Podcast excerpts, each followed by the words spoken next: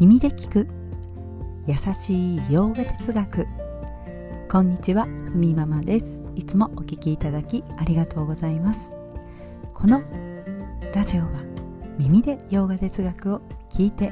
日常に生かしていこうというラジオです。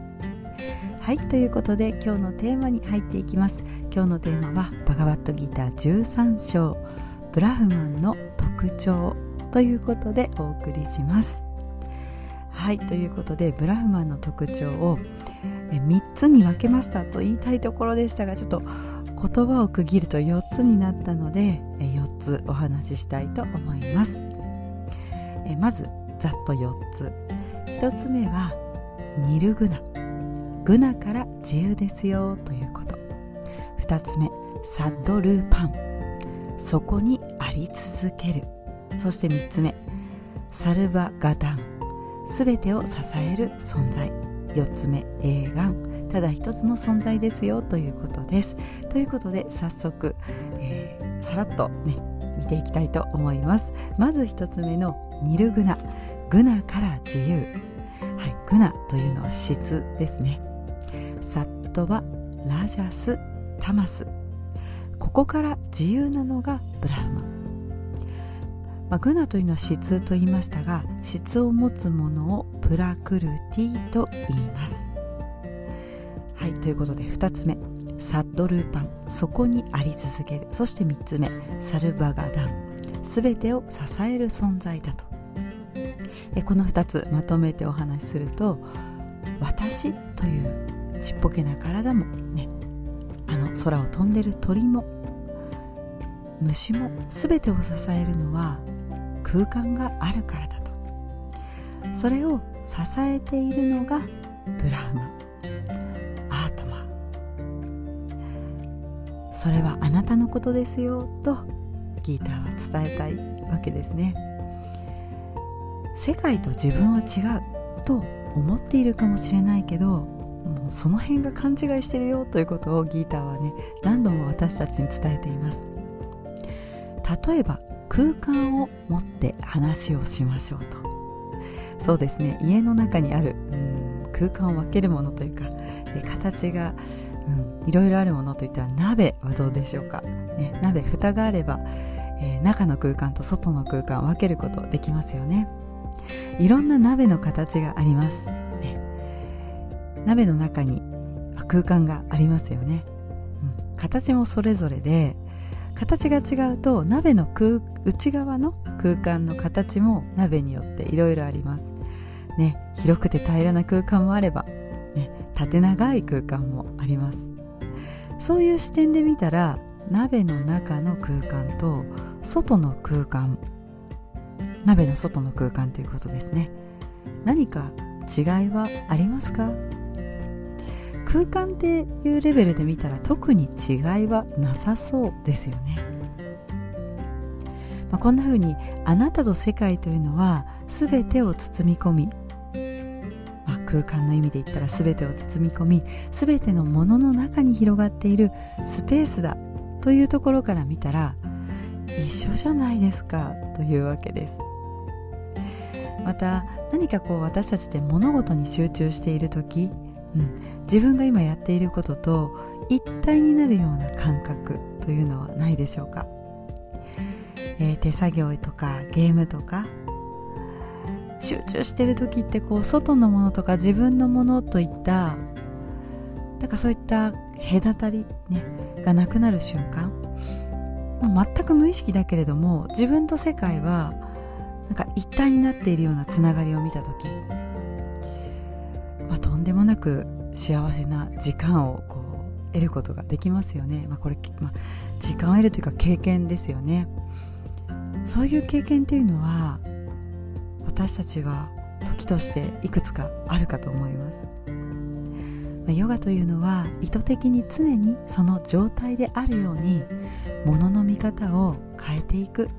そういったプロセス。世界と自分の境界がまるでなくなったかのような瞬間。私たちは完全に知恵によって理解してなるほどと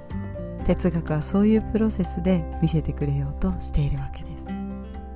はいちょっと2番目と3番目が長くなりましたが4つ目映画ただ一つの存在。唯一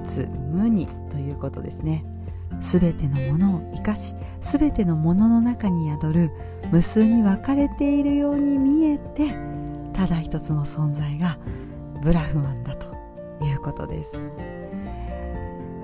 ブラフマンについては13章ね細かくいろんな角度でお伝えしましたけれどもどんなものの中にもあまねく広がっているよとかそういう表現が言葉としてされていますがだからまるであそこにもブラフマンここにもブラフマン全体もブラフマンねなまるでこう無数に分かれているように見えるけど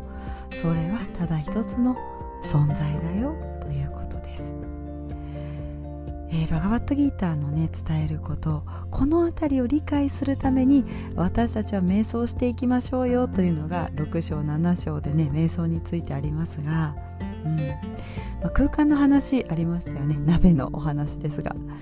まあ、私の中にもある空間が、まあ、そういったものだとしたらね、えー、ブラフマンだとしたら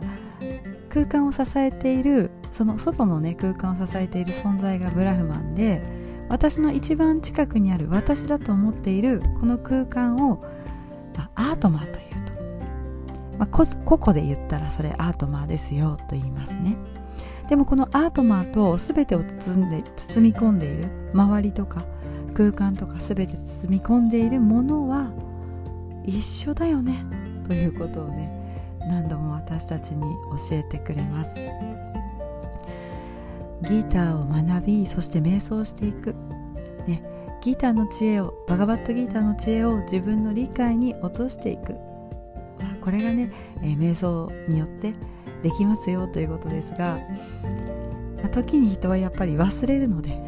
何度もこの辺りをね読み返したり理解にしていこうとしていくことでまあ、行いですね。瞑想は行いですからそうすることで、えーね、自分の理解に、ね、なっていくんだよと励ましてくれるのもバガバットギーターです。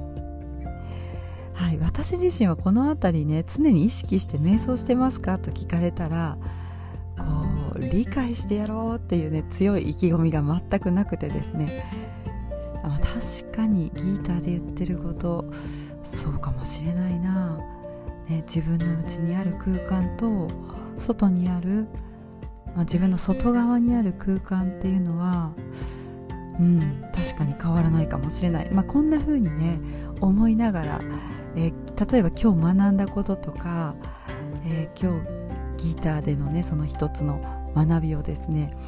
自分の中で少し繰り返すというか思い返すようにしながら瞑想しているということは多いかなと思います。